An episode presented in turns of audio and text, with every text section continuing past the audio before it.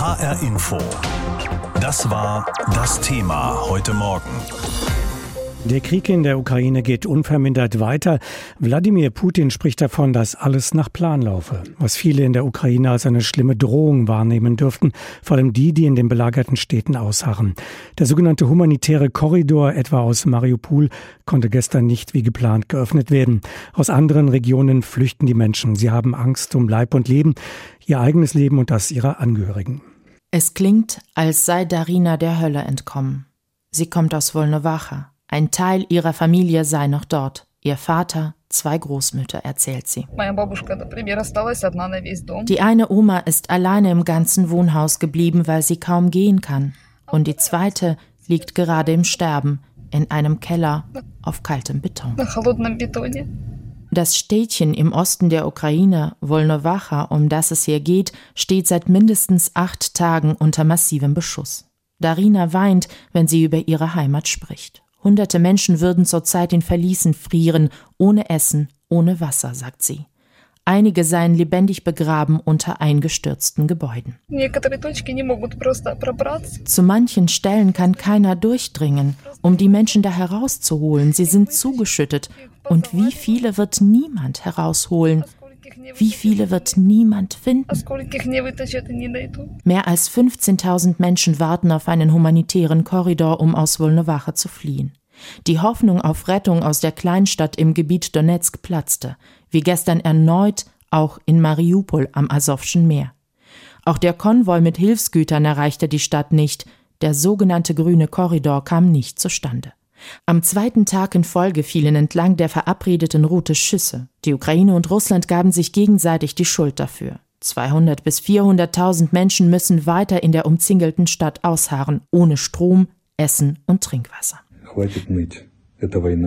Hört auf zu jammern. Das ist Krieg. Und das könnte nicht der letzte Ort sein, wo sowas passiert. Aber es hängt nicht immer von uns ab, besonders dort, wo die russische Armee agiert.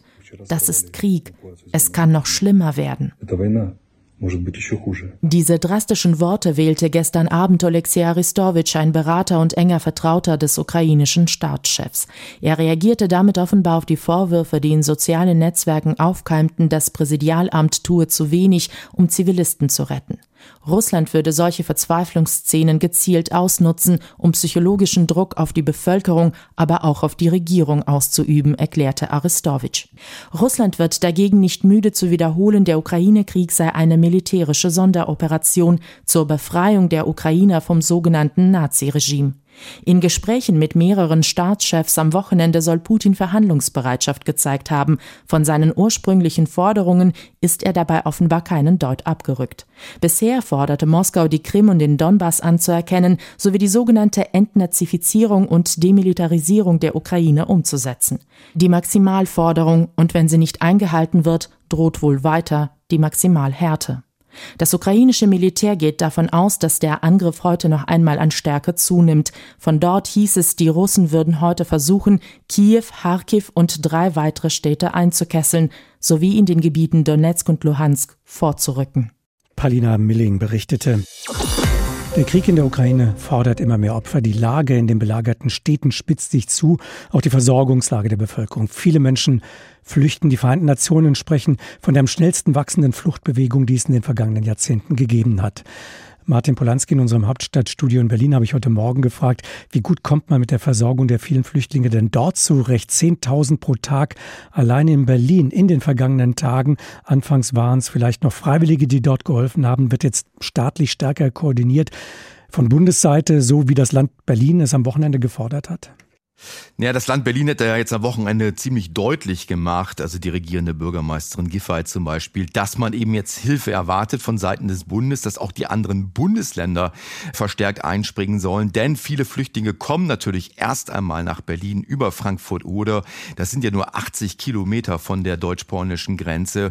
Aber die Hoffnung des Landes ist eben, dass da die Leute auch verteilt werden, weiterreisen. Ein Problem ist natürlich auch, dass man keine wirkliche Übersicht hat. Denn denn die Ukrainer dürfen ja einreisen in Deutschland mit einem normalen ukrainischen Pass. Da darf man eben drei Monate sich visafrei aufhalten in der Europäischen Union. Und von daher ist es ja nicht so, dass die Leute sich da direkt melden bei den Behörden und sagen, ich beantrage jetzt Asyl, sondern die sind da und gehen teilweise eben auch zu Verwandten oder Bekannten. Von daher fehlt im Augenblick auch so ein bisschen die Übersicht. Wie sieht es denn aus mit äh, Flüchtlingen mit anderer Nationalität, die auch aus der Ukraine kommen? Wie geht man mit ihnen um? Ja, da ist die Ansage schon seit der vergangenen Woche, dass man sagt, und da handelt es sich ja zum Teil wohl offenbar um Studenten, Leute, die eben in der Ukraine studiert haben. Aus Indien sollen da relativ viele sein, habe ich jetzt gelesen. Und wenn die einen Status hatten in der Ukraine, also einen Aufenthaltsstatus, einen legalen, dann soll der eben auch hier weiter gelten. Das heißt, die können dann hier einreisen und ihren Status, den sie auch hatten, dann weiter behalten. Sowieso jetzt geht man dazu über, jetzt ja eine ganz neue Regelung zu schaffen durch die EU-Entscheidung, diese sogenannte Massenzustrom-Richtlinie einzuführen. Das ist das erste Mal überhaupt. Die wurde entwickelt im Zuge der Jugoslawienkriege. Und da gibt es einen ganz neuen Flüchtlingsstatus, wenn man so will. Der lautet dann eben vorübergehender Schutz von Vertriebenen. Und das bedeutet, dass die Leute dann keine Asylanträge stellen müssen, sondern automatisch eben eine Aufenthaltserlaubnis bekommen, und zwar von den Ausländerbehörden. Das BAMF ist da raus und ähnlich soll dann eben wohl verfahren werden mit den Leuten, die mal wegen aus Indien nach Ukraine gegangen sind, um dort zu studieren. Schauen wir uns die politische Diskussion an, die auch in Berlin geführt wird rund um den Ukraine-Krieg und wie Deutschland sich hier jetzt aufstellen soll. Stichwort Energieversorgung in Deutschland. Da gibt es ja nun einige Stimmen, die sagen, also eigentlich finanzieren wir ja den Krieg Russlands durch unsere Erdgas- und Erdölkäufe dort. Gibt es Überlegungen, das bald schon einzustellen? Naja, das ist erstmal ein bisschen zögerlich von Seiten der Bundesregierung. Wirtschafts- und Klimaschutzminister Habeck hat das ja auch gesagt, dass er das eigentlich nicht will.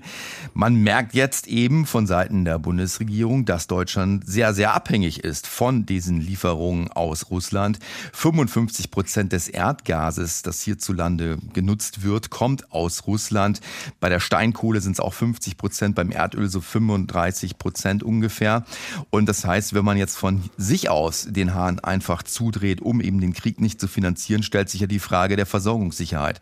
Und gerade beim Erdgas ist das, glaube ich, das zentrale Thema. Es geht ums Heizen, aber auch um die Versorgung wichtiger Industriezweige, also Stahlindustrie, Zementindustrie und so weiter, die viel Erdgas benutzen.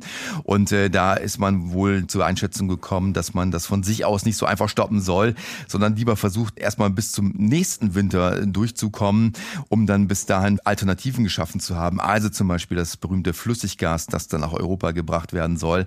Aber im Augenblick steht man da auch relativ blank da, muss man sagen, und setzt eben darauf, dass die Speicher noch voll genug sind, um über diese Heizperiode rüberzukommen. Es wird über die Energieversorgung Deutschlands diskutiert. Ähm, die Waffenlieferungen in die Ukraine sind beschlossene Sache. Die Waffen werden ja auch schon geliefert. Die Bundeswehr soll neu aufgestellt werden. Wie sieht es denn aus auf dem Feld der Diplomatie? Ist Deutschland da noch in irgendeiner Form involviert, um diesen Krieg ähm, zu beenden oder einen Waffenstillstand herbeizuführen? Ja, es werden ja schon ja natürlich täglich Gespräche geführt. Es gab die Reise des israelischen Ministerpräsidenten Bennett nach Moskau und dann direkt im Anschluss ist er dann weitergereist äh, zu Olaf Scholz nach Berlin. Da laufen also viele, viele Kanäle mit Sicherheit. Es dringt da auch fast nichts nach außen, eigentlich so gut wie gar nichts, außer irgendwelche Erklärungen, die darauf hindeuten, dass man eben weitersprechen möchte. Man kann also im Augenblick gar nicht viel sagen, was inhaltlich dabei rumkommt. Aber im Augenblick ist, glaube ich, die Einschätzung eher doch recht pessimistisch, dass man jetzt nicht wirklich viele Anknüpfungen Anknüpfungspunkte sieht. Das ist gestern auch nochmal klar geworden in der Sendung Anne Will, wo ja die Bundesaußenministerin Baerbock auch war. Im Augenblick gibt es nicht den Punkt, wo man sagt, da und da kann man jetzt ansetzen, um dann, sagen wir mal, Verhandlungen zu führen, die auch Ergebnis zumindest in greifbare oder sichtbare Nähe bringen könnten, sondern im Augenblick ja schaut man eben zu, dass oder muss zuschauen, wie sich die Lage weiterentwickelt in der Ukraine und da möglicherweise weiter eskaliert. Mittlerweile scheint offensichtlich, dass Russlands Krieg in der Ukraine nicht so läuft, wie man sich das im Kreml vorgestellt haben dürfte, auch wenn Wladimir Putin in Gesprächen mit anderen Staats- und Regierungschefs betont, alles laufe nach Plan. Viele fürchten, dass der Plan ist, ähnlich vorzugehen wie 1999 in Grozny oder in Aleppo 2016, als von den belagerten Städten Tod und Trümmer geblieben sind. Das sind Bilder, die auch Menschen in Russland A nicht mehr sehen wollen. Sie protestieren gegen den Krieg und auch nicht mehr sehen können. Die Berichterstattung wird in Russland per Gesetz auf Staatslinie getrimmt. Sender, die sich nicht daran halten wollen, werden geschlossen. Die Journalistinnen und Journalisten werden mit langjährigen Haftstrafen bedroht. Der Grund übrigens, warum unsere Korrespondentinnen und Korrespondenten zurzeit nicht aus Moskau direkt berichten können. Markus Sambale, der selbst lange aus Russland und der Ukraine berichtet hat, schaut deshalb für uns von außen zurzeit auf die Entwicklung dort. Und ich habe ihn heute Morgen gefragt, es hat ja trotz dieser Informationsblockade in Russland offenbar wieder Proteste und Festnahmen im Land gegeben. Was weiß man darüber? Das waren mehrere Demonstrationen gestern, vor allen Dingen in Moskau und St. Petersburg, aber nicht nur. Auch in anderen Städten Russlands sind zum Teil Menschen auf die Straße gegangen. Das sind mal ein paar Dutzend, mal ein paar hundert. In Moskau sicherlich auch ein paar tausend, die in kleinen Gruppen, zum Teil mit Sprechchören, die dann einfach nur kein Krieg rufen. Manche mit Plakaten. Ich habe jemanden gesehen, der hatte ein Plakat, umarmt mich, wenn ihr auch sagt, kein Krieg. Das sind diese kleinen Proteste, die dann Menschen Menschen trotz der drohenden Folgen machen. Und diese Folgen haben sich dann bewahrheitet quasi, mhm. dass äh, Menschen nämlich festgenommen wurden, mehrere tausend, mehr als 4000 alleine in Moskau am Wochenende, die wegen dieser Demonstration festgenommen wurden. Proteste, Herr Sambale, hat es offenbar auch in den besetzten Gebieten in der Ukraine gegeben. Das heißt, der Widerstandswille auch dort lebt weiter? Ja, definitiv. Es gibt immer wieder Videos und äh, Fotos, die auftauchen, auch aus den Städten, wo russische Truppen inzwischen die Kontrolle haben, also Städte in der Ukraine, wo klar wird, äh, dass es für die russischen Truppen nicht so ist, dass sie da als Befreier wahrgenommen werden. Es gibt Demonstrationen, es gibt Menschen, die sich auch ganz unbewaffnet äh, Panzern gegenüberstellen, Militärfahrzeugen gegenüberstellen, dann werden teils Warnschüsse abgegeben.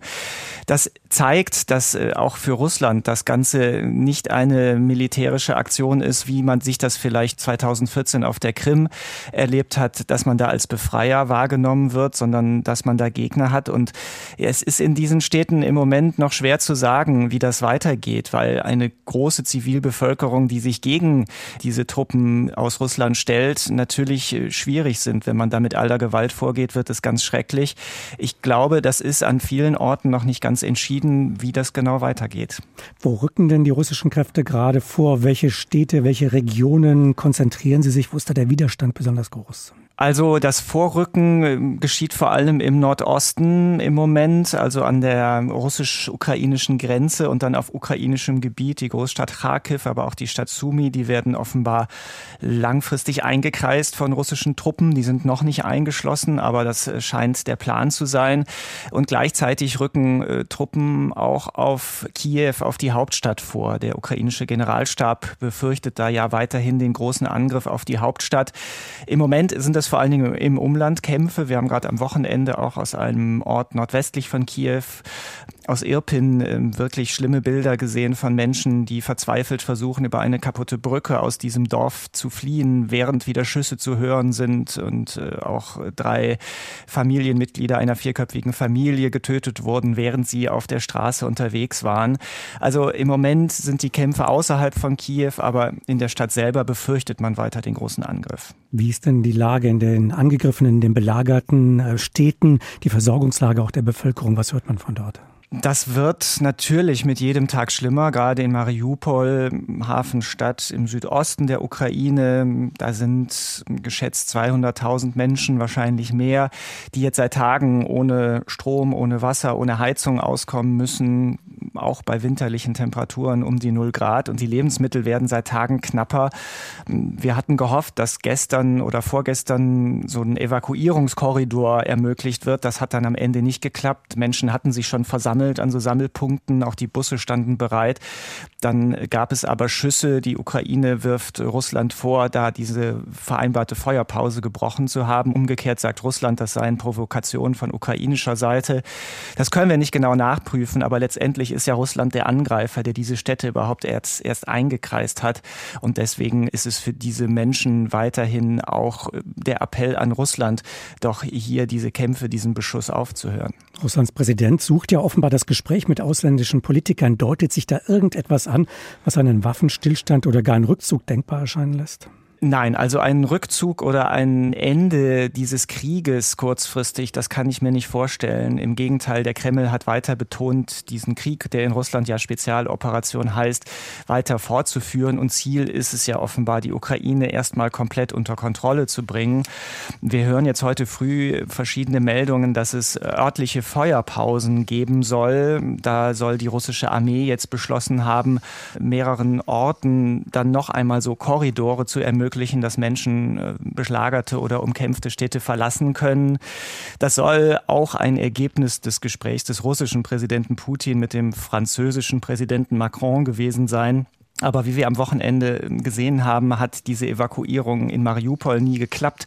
Deswegen müssen wir auch jetzt bei diesen neuen Ankündigungen, glaube ich, sehr vorsichtig sein und erstmal abwarten, ob das in der Realität dann wirklich funktioniert.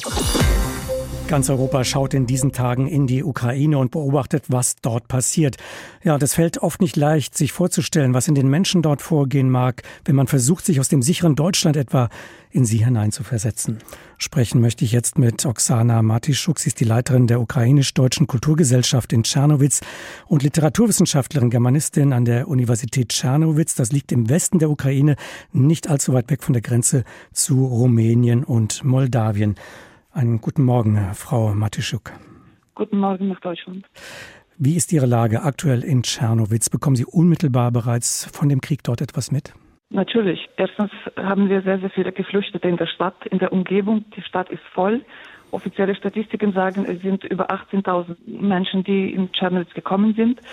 In der Stadt sieht man Patrouillen, die bewaffnet sind. In der Stadt ist Ausgangssperre. Und natürlich merkt man, dass die Menschen ganz anders unterwegs sind. Viele, die etwas machen können, egal was, die helfen.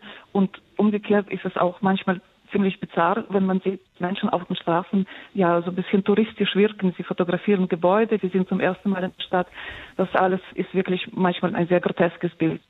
Sollte es zu Angriffen auch auf Tschernowitz kommen, auf die Stadt, haben die Menschen eine Möglichkeit, haben Sie persönlich eine Möglichkeit, sich in Sicherheit zu bringen oder fürchten Sie, diesen Angriffen doch recht schutzlos ausgeliefert zu sein? Alle wissen inzwischen, dass es nicht genug Schutzräume gibt. Alte, die es gibt, wurden nicht entsprechend vorbereitet. Das läuft jetzt natürlich alles sehr hektisch. Man tut, was man kann. Ich persönlich wohne in einem Zweifamilienhaus. Wir haben einen Keller. Ob es ausreichender Schutz ist, weiß ich ehrlich gesagt nicht. Ich hoffe es. Haben Sie Kontakt zu Menschen in anderen Regionen, besonders den umkämpften Regionen der Ukraine? Was hören Sie von dort? Wir haben zu Hause hier Personen, die aus Žtomir gekommen sind. Heute bekommen wir noch eine kleine Familie, Mann, Frau, die im neunten Monat schwanger ist. Die werden erstmal bei uns unterkommen aus Kiew. Wir haben gestern noch gerade mal versucht, eine letzte Wohnung, die wir durch Bekannte hatten, an eine Familie aus Kharkiv zu vermitteln, also eine fünfköpfige Familie, die geflüchtet ist. Ich habe Kontakt zu den Menschen in Tscherkasse, in Mykolaiv, ja, also fast überall, solange sie noch nicht ihre Häuser verlassen haben oder eben Menschen, die bereits in Tschernowitz gelandet sind oder woanders inzwischen im Ausland sind. Wie nehmen Sie die Verfassung der Menschen wahr? Ist das äh, eher Angst? Ist das die Befürchtung dessen, was kommen wird? Oder ist das ein ausgeprägter Widerstandswille, über den wir ja in Deutschland sehr viel hören? Ja, ich glaube, es ist beides. Solange wir noch nicht direkt betroffen sind, ich meine jetzt betroffen im doppelten Sinne, haben wir natürlich dieses Angstgefühl, das wahrscheinlich woanders schon sehr deutlich spürbar ist, noch nicht. Ich möchte aber allgemein sagen, dass unsere Widerstandskraft und unglaublicher Hass gegen das, was jetzt geschieht, immens ist. Ich glaube, das ist was, womit Russland nicht gerechnet hat. Ihr Präsident Volodymyr Zelensky ist ja für das Ausland so etwas wie das Gesicht der Ukraine geworden in diesen Tagen. Das Gesicht des Widerstandes, des Durchhaltewillens, der appelliert und versucht, die Menschen zu motivieren. Wie ist Ihr Bild von diesem Präsidenten als äh, Ukrainerin? Hat sich das Bild auch möglicherweise verändert? Ja, ich habe Präsidenten Zelensky nicht gewählt. Ich kenne viele Menschen, die das auch nicht taten. Aber wir sind jetzt große Zelensky-Verehrer. Wir stehen hinter unserem Präsidenten. Und ich glaube, da muss ich nicht mehr dazu sagen. Wir hm. sehen genauso wie die Welt, dass unser Präsident eine unglaubliche Figur ist und Unglaubliches leistet. Schauen wir mal voraus. Äh, keiner weiß, was passieren wird in den nächsten Tagen und Wochen, auch bei Ihnen in der Region.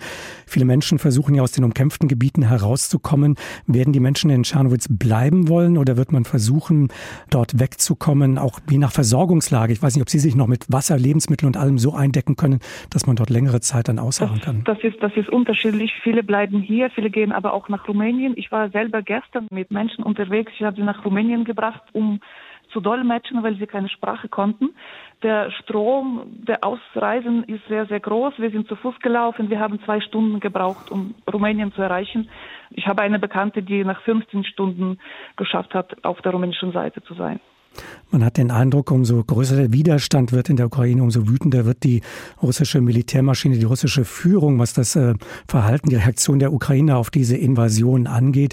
Was sehen Sie für die nähere Zukunft? Sehen Sie eine Chance, dass die Ukraine äh, zurückkehrt zu Sicherheit, zu Freiheit und Frieden? Oder stellen Sie sich in der Ukraine auch darauf ein, dass das Land eben doch nicht mehr das sein wird, was es gewesen ist? Was, was für Hoffnung, für Erwartungen haben Sie für die nächste Zukunft? Ich wage jetzt gar nicht zu sagen, was passiert. Ich hoffe, dass Putins Ressourcen auch begrenzt sind. Ich glaube, inzwischen hat der Westen aber auch eine sehr klare Antwort auf die Frage, was Putin will. Er will entweder eine konforme Regierung in Moskau oder er will die Ukraine einfach dem Boden gleich machen. Ich hoffe sehr und ich wünsche mir, dass wir unser Land bewahren, dass wir es wieder aufbauen und das ist was, was ich mir wünschen würde und was ich aussprechen würde. Etwas anderes möchte ich auch gar nicht zum Ausdruck bringen. Die russische Armee hat bisher bei weitem nicht erreicht, was sie mutmaßlich wollte. Einige erwarten, dass die Ukrainer noch lange Widerstand leisten können. Andere fürchten, dass dieser Widerstand durch einen umfassenden Zerstörungskrieg gebrochen wird, dass die russische Armee ihre Erfahrungen aus Tschetschenien oder Syrien nutzen wird. Vor der Sendung habe ich mit dem Historiker Wilfried Jilge gesprochen. Er ist Ukraine-Experte und arbeitet beim Zentrum für internationale Friedenseinsätze in Berlin. Er sagt, Russland habe auf einen schnellen Sieg gesetzt und darauf sehr schnell eine Marionettenregierung in Kiew einsetzen zu können. Russland aber habe die Ukraine unterschätzt. Insofern ist einerseits die Lage für die Ukraine extrem prekär wenn wir vor allem auf die umkämpften Großstädte schauen und vor allem die russische Taktik, nachdem klassische militärische Operationen versagt haben, nun mit Bombenterror und möglicherweise, wie wir immer mehr hören, auch Übergriffen auf die Zivilbevölkerung durch die Streitkräfte äh, den Widerstand zu brechen. Auf der anderen Seite können wir heute tatsächlich überhaupt nicht absehen, ob es Russland tatsächlich gelingt, dieses große Land äh, zu besiegen selbst russische Analysten und Militärexperten machen deutlich, dass für eine erfolgreiche Operation die Kräfte der Russen überhaupt nicht ausreichen und es möglicherweise zusätzlich mit den Sanktionen schwierig wird, diese Operation weiterhin auf hohem Niveau durchzuhalten. Ist denn die ukrainische Gesellschaft so einig, wie wir sie gerade aus der Ferne erleben oder wie wir es vielleicht auch glauben wollen? Oder ist der Teil der Gesellschaft mit russischen Wurzeln einfach nur verstummt nicht zu hören? Nein, das glaube ich nicht. Also es gibt bestimmt auch äh, zurückhaltende und schweigende kleinere Teile der Bevölkerung, aber insgesamt ist dieses Land tatsächlich sehr geschlossen. Äh, nehmen Sie beispielsweise die Stadt Odessa, wo wir einen Bürgermeister haben, der in Friedenszeiten als höchst problematisch galt, der im Grunde genommen ein Produkt des Erbes der früheren Partei der Region von Viktor Janukowitsch ist, also einer prorussischen Partei, der aber heute äh, für die Verteidigung der Stadt tatsächlich ausgesprochen beeindruckende Vorbereitungen trifft. Diese Stadt ist sehr solidarisch. Ähm, äh, sie, sie bereitet sich intensiv vor, auch was der Zivilschutz angeht und ähm, steht absolut loyal zur Ukraine. Das ist etwas sehr Bemerkenswertes. Das gilt übrigens auch für Kharkiv, das sich in einem brutalen Bombenterror befindet. Und dennoch macht der Bürgermeister, der durchaus auch aus dieser Tradition kommt, keine Anstalten, sozusagen die Seiten zu wechseln. Das heißt, die Ukraine ist weiterhin ein Land mit Unterschieden.